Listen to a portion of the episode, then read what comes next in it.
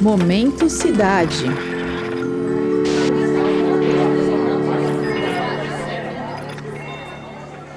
Às vezes parece um simples passeio turístico, mas uma caminhada pelo centro de qualquer cidade pode não só contar parte da história daquele lugar, como também transmitir a visão dos grupos que, historicamente, dominaram aquele espaço.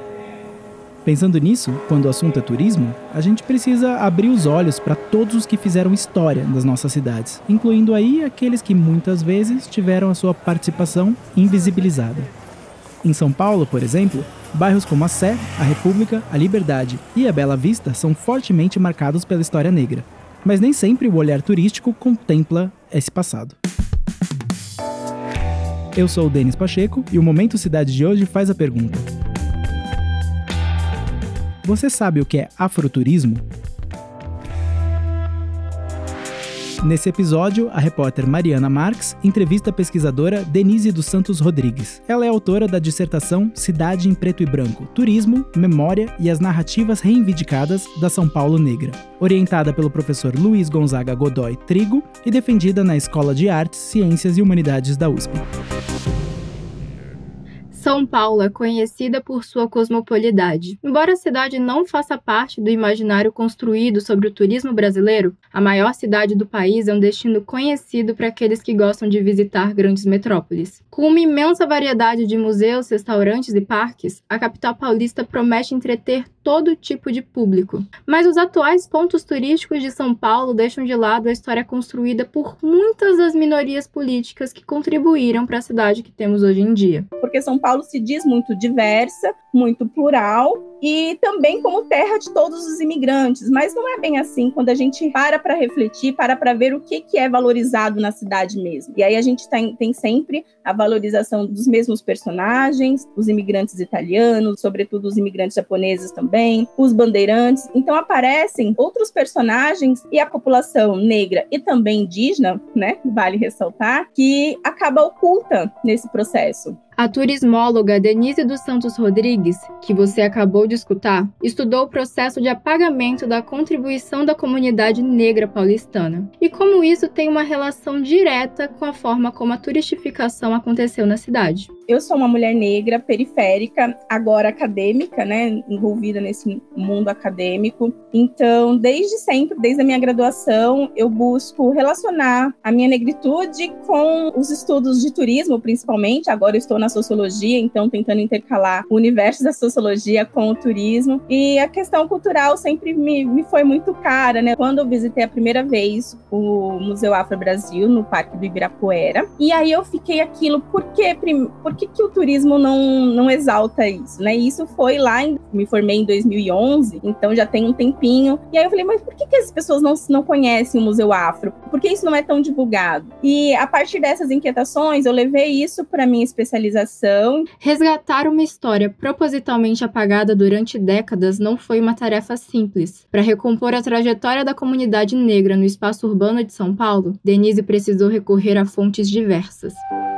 Primeiro, me voltei para o passado. Para falar para a questão negra, a gente precisa, né, agora no presente, a gente precisa voltar para o passado e entender o que foi esse processo. Então, eu fiz uma parte de pesquisa histórica documental, eu fui resgatando alguns documentos disponíveis pela Secretaria Municipal de Cultura, o DPH, o Departamento Histórico. Então, eu fui tentando resgatar alguns documentos que falassem, opa, é um norte. Então, eu achei um documento do quarto centenário da cidade que falava sobre as plantas plantas de São Paulo. Então, era uma retrospectiva basicamente do século XIX, né? Por meio da comparação entre os antigos pontos de referência da cidade e os atuais roteiros turísticos, foi possível perceber quais locais importantes foram deixados de lado na construção da memória paulistana, por meio das políticas de branqueamento. A política de branqueamento ocorreu não somente em São Paulo, mas no Brasil inteiro. Como a população negra escravizada era muito expressiva nessas cidades, o que, que eles tentaram fazer? O que, que os políticos e a elite da época né, pensou? Eles falaram assim: bom, a gente precisa trazer pessoas para embranquecer essa cidade, para ela ficar mais europeia, mais moderna. Então, essa política de branqueamento vem transvestida com a política imigrantista, trazendo toda a perspectiva de modernização, de necessidade de mão de obra, que é uma coisa que a gente escuta muito quando a gente fala de imigrantismo no Brasil. E aí ninguém se questiona, né? Agora, claro, a gente tem várias frentes tentando mostrar que como assim não tinha mão de obra? O país estava no processo de abolição, então tinha uma população negra muito expressiva. E aí como é que não tinha mão de obra para ir trabalhar nas lavouras? Começou um boom da época do café e tudo mais, mas e essas pessoas, onde é que elas foram alocadas? E não é um assunto que normalmente as pessoas param para refletir quando a gente pensa nesse processo de desenvolvimento das cidades do Brasil. Enquanto políticas de incentivo à migração de europeus eram criadas no Brasil, a população negra que recém tinha conquistado sua liberdade via suas poucas oportunidades de ascender socialmente serem sabotadas por uma série de legislações racistas. O restante da população negra que não era, já não era liberta foi libertada, mas sem condições de adquirirem terras e ficando subalternizada nos empregos. E a partir disso, o que acontecia? Nesses lugares de intensa articulação negra, de, de movimentação, de usos da cidade, é, apareceram esses códigos de conduta, que eram, eram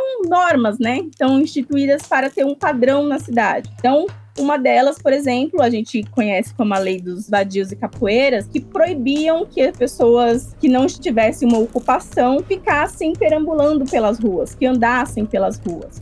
O processo de apagamento da história afro-paulistana foi intenso e chegou a afetar bairros inteiros, como foi o caso da Liberdade. Então, se a gente falar da Liberdade, por exemplo, ela foi reconstruída no final da década de 60 e no início da década de 1970 como uma comunidade japonesa. Ela foi reconstruída como um lugar para ser uma Chinatown, ou no caso, né, uma Japanese Town, aos moldes de Nova York e outras cidades do exterior que tinham um lugar, né, um bairro oriental, um bairro asiático quando chega toda essa transformação, o que a gente no turismo chama de turistificação, quando a gente transforma esse lugar em turístico a partir de algum elemento que já existia, que sim, a população japonesa também existia ali e se articulava ali quando eles vieram para a capital. Contudo, não era somente eles que estavam ali, existia uma história anterior. Aquela história anterior foi completamente soterrada. Apesar da atual escassez de representação da cultura e história afro-brasileiras nos roteiros turísticos da capital paulista, não faltam iniciativas que buscam resgatar e trazer visibilidade para esses lugares. Durante sua pesquisa, Denise entrevistou pessoas envolvidas diretamente com o afroturismo e representantes de coletivos negros. Através desses depoimentos, foi possível entender como a cidade e seus habitantes se constroem mutuamente. A palavra resgate cabe muito aqui, porque quando eu entrevistava, primeiro que era uma identificação, então eu, como mulher negra, me identificava muito com as experiências de pessoas diversas. Eu entrevistei sete pessoas, quatro é, envolvidas com coletivos, com organizações de turismo, que fazem roteiros mesmo, e três dos movimentos negros. E por que é importante que a população negra se veja na cidade? A Denise responde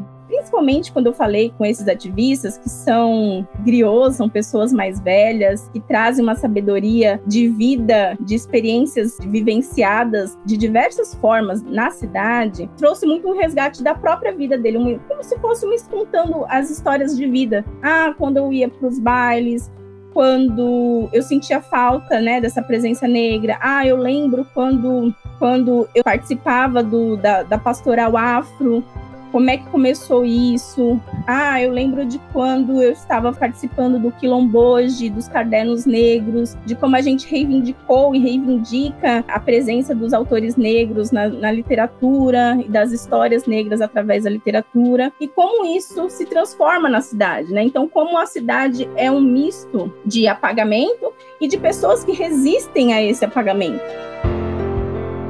O Momento Cidade é um podcast sobre a cidade de São Paulo, seus problemas, seus avanços e seu futuro.